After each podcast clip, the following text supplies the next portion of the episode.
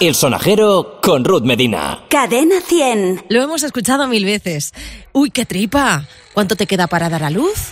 Y tú les contestas, pues mira, salgo de cuentas la semana que viene. Y te dicen, uy, uy, pues este fin de luna llena, así que de ahí no pasa, seguro. Soy Ruth Medina. Ponemos en marcha el sonajero, el primero de 2020.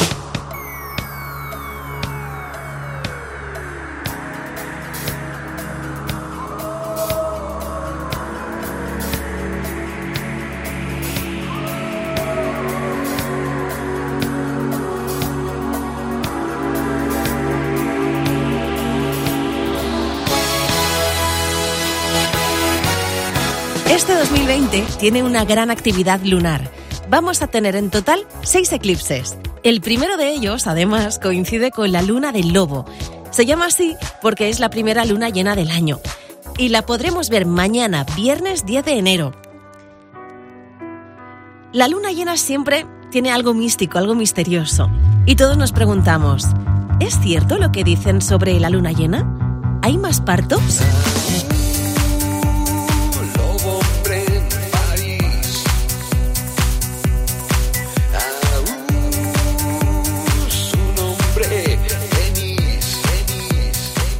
El sonajero con Ruth Medina. Cadena 100.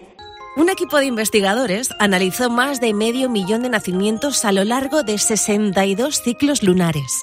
En el estudio investigaban si realmente hay relación entre la luna llena y el parto. Y no encontraron nada que demuestre que haya más nacimientos según las fases de la luna. Los datos además se recogieron y se publicaron en la revista americana de obstetricia y ginecología. Pero no solamente fuera, investigadores españoles hicieron lo mismo, hicieron estudios parecidos y analizaron casi 5.000 partos con resultado igualmente negativo. La conclusión, la misma. Ninguna fase lunar aumenta el número de partos. Pero vamos a ver entonces, ¿por qué? ¿Por qué se dice que cuando hay luna llena, las mujeres embarazadas nos ponemos de parto? ¿Es algo que viene de las abuelas? ¿Es una leyenda urbana? La explicación podría ser, porque es verdad que lo hemos escuchado, lo hemos leído, que la fase lunar y el ciclo de la mujer son ambos de 28 días. Si a eso le añadimos que las mareas y la luna están relacionadas, la explicación podría venir un poquito por ahí. Podría ser que el efecto de gravitación eh, moviera el líquido amniótico, porque cuando estamos embarazadas hay mayor nivel de agua en el cuerpo. Aunque según los investigadores, es poco probable. Curiosamente, el 20% de las mujeres embarazadas creen que la fase lunar influye en su embarazo. ¿Y ahora qué? ¿Cómo, cómo hacemos las cuentas? ¿Cómo lo hacen los médicos? Aquí yo, cuando estaba embarazada, me liaba un poco. Me hacía un lío con las semanas y los meses y no me cuadraba. Y pensaba, pero vamos a ver, si son 40 semanas, entonces no estamos nueve meses de embarazo, estamos más. Hasta que mi doctora me lo explicó. Ellos consideran fecha de inicio de embarazo el día de nuestra última regla. Y a partir de ahí cuentan nueve meses, que son 38 semanas. Y le suman esas dos semanas anteriores que coinciden con la ovulación, que es el momento en el que se produce la fecundación. Por eso cuentan 40 semanas de embarazo en total. No sé si con esto te he aclarado un poquito. Espero haberte aclarado las dudas sobre este tema. Si tienes preguntas, dudas o quieres que hablemos de algo en concreto, ya sabes que tienes un buzón para ponerte en contacto. El sonajero arroba cadenación.es. Y esta semana me voy a despedir con una de mis canciones favoritas. Es de Savage Garden. Y dice algo así como te llevaría hasta la luna de ida y vuelta. To the moon and back. Besos de Ruth Medina.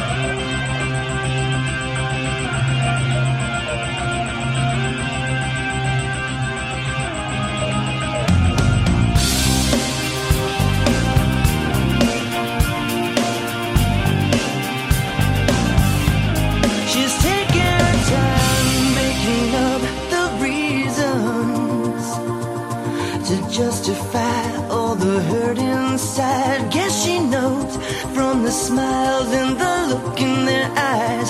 Everyone's got a theory about the bitter one. They're saying, Mama never loved her much, and Daddy never keeps in touch. That's why she shies away from human affection. But somewhere in a private place, she packs a bag for outer space.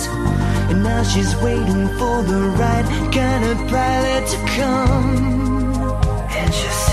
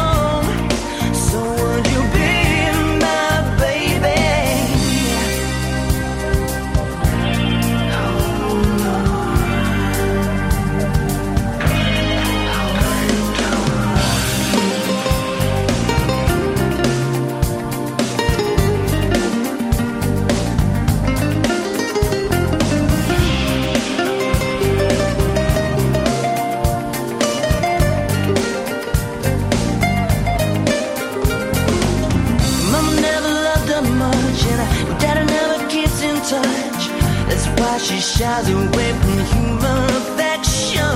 But somewhere in a private place, she packs a bag for outer space. And now she's waiting for the right kind of pilot to come.